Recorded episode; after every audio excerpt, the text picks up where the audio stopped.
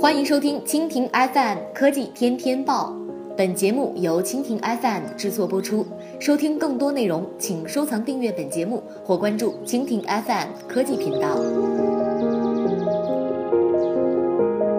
宽带提速动真格，大城市一百兆起步。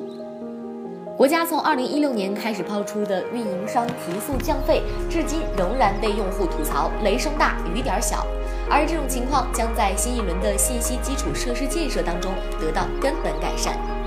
中国政府网最新发布了由发改委工信部制定并印发的《信息基础设施重大工程建设三年行动方案》，其中为今后几年时间里国家网络信息建设提出了诸多目标，具体概括如下：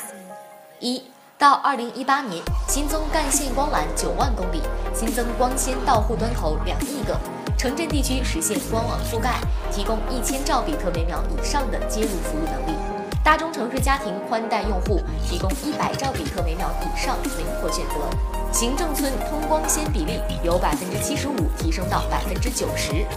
二到二零一八年，新增四 G 基站二百万个，实现乡镇及人口密集的行政村四 G 网络全面深度覆盖，移动宽带用户普及率超过百分之七十五。